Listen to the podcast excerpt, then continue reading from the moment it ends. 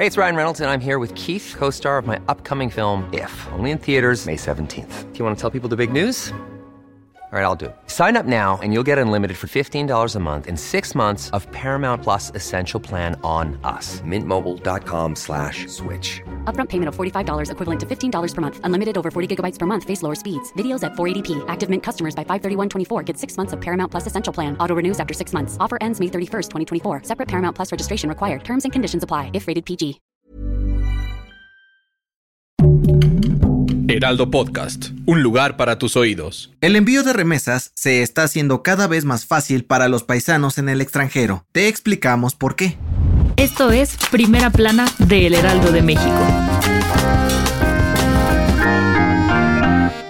Hay muchísimos paisanos mexicanos viviendo en el extranjero que envían dinero a sus familiares dentro de nuestro país para mantenerlos o apoyarlos en su día a día, aunque sea a la distancia algo mejor conocido como las remesas. Y aunque antes el dinero se mandaba en efectivo, cheques o hasta transferencias, según la Comisión Nacional para la Protección y Defensa de los Usuarios de Servicios Financieros o Conducef para más fácil, los usuarios ahora prefieren enviar remesas por otros métodos. Sí, de acuerdo con la dependencia, más del 80% de las remesas son enviadas electrónicamente, pero no a través de bancos, sino de otros servicios como remesadoras dentro de tiendas departamentales, carteras digitales o fondos de pago en línea que ayudan a mandar dinero de una manera inmediata y barata. Prueba de ello es que entre noviembre del 2021 y octubre de este año se ingresaron más de 57.130 millones de dólares a través de métodos electrónicos a nuestro país, un aumento de más del 17% con relación al 2020. Según el titular de la Conducef, cada vez más mexicanos viviendo en el extranjero apostarán por estos métodos para enviar la lana a sus familiares, para no perder tiempo ni depender de horarios de los bancos para que el dinero llegue rápido a quien lo necesite.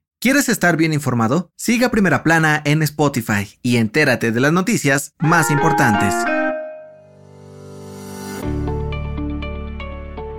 El pasado 16 de noviembre, los ojos del mundo entero se posaron nuevamente en la Luna, cuando la NASA lanzó con éxito la misión Artemis 1, luego de varios intentos fallidos y este domingo, tras más de 25 días en el espacio, la cápsula Orión regresó a la Tierra. De acuerdo con la Agencia Espacial Estadounidense, Orión reingresó a la atmósfera de nuestro planeta a más de 40.000 kilómetros por hora, ya a 2.800 grados, sin daños aparentes, lo que fue recibido como una gran noticia, pues aunque no llevaba astronautas a bordo, el experimento sirvió para probar el escudo térmico. Y es que por si no lo recuerdas, esta misión busca regresar a los humanos a la Luna en el 2025 para comenzar a planear la colonización de nuestro bello satélite natural.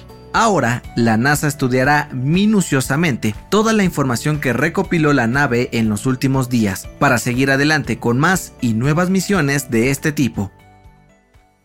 En otras noticias, AMLO y la titular de la Coordinación Nacional de Protección Civil, Laura Velázquez, dieron a conocer que no se registraron daños en el país tras el sismo magnitud 6 que se sintió este domingo en CDMX, Guerrero, Puebla y el Estado de México. En noticias internacionales, este fin de semana, miles de manifestantes salieron a las calles de Perú para protestar en contra de la nueva presidenta Diana Boluarte y la detención de Pedro Castillo. Una parte de la población exige elecciones y la liberación del exmandatario. En los espectáculos, tras el caos con los boletos por los conciertos de Bad Bunny este fin de semana, Ricardo Sheffield, titular de la Profeco, aseguró que multarán a Ticketmaster y los obligarán a reembolsar a los afectados, más un 20% adicional por indemnización. Si fuiste de los afectados, en la descripción de este episodio te dejamos unos artículos para que sepas qué necesitas hacer y obtener tu reembolso. Y en los deportes, la Copa del Mundo llegó a las semifinales. Mañana, martes 13 de diciembre, Argentina enfrentará a Croacia a la una de la tarde, hora del centro de México. Y para el miércoles 14, la sorpresiva Marruecos se mide a Francia a la una de la tarde. ¿Qué equipos crees que lleguen a la gran final?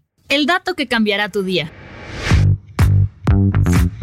El mundial está a punto de terminar, pero seguro a más de uno de nosotros se nos antojó echar una cascarita para sentirnos en Qatar. ¿Sabes de dónde viene esa popular expresión para referirnos a un partido de fútbol con los cuates? Pues de acuerdo con el historiador Carlos Calderón, todo se remonta a las primeras décadas del siglo XX, cuando el fútbol llegó a nuestro país. La única forma de conseguir un balón de aquellos de cuero era pertenecer a un club oficial o tener mucho dinero. Por ello, los jóvenes menos afortunados jugaban con una naranja, pero no cualquier naranja. Y es que le hacían un pequeño agujero para extraerle todo el jugo y así dejar la cáscara redonda y poder patearla sin mojar a los jugadores. Así nacieron las expresiones echar una cascarita o cascarear, las cuales seguimos usando hoy como pretexto para juntarnos a jugar con nuestros amigos. Yo soy José Mata y nos escuchamos en la próxima.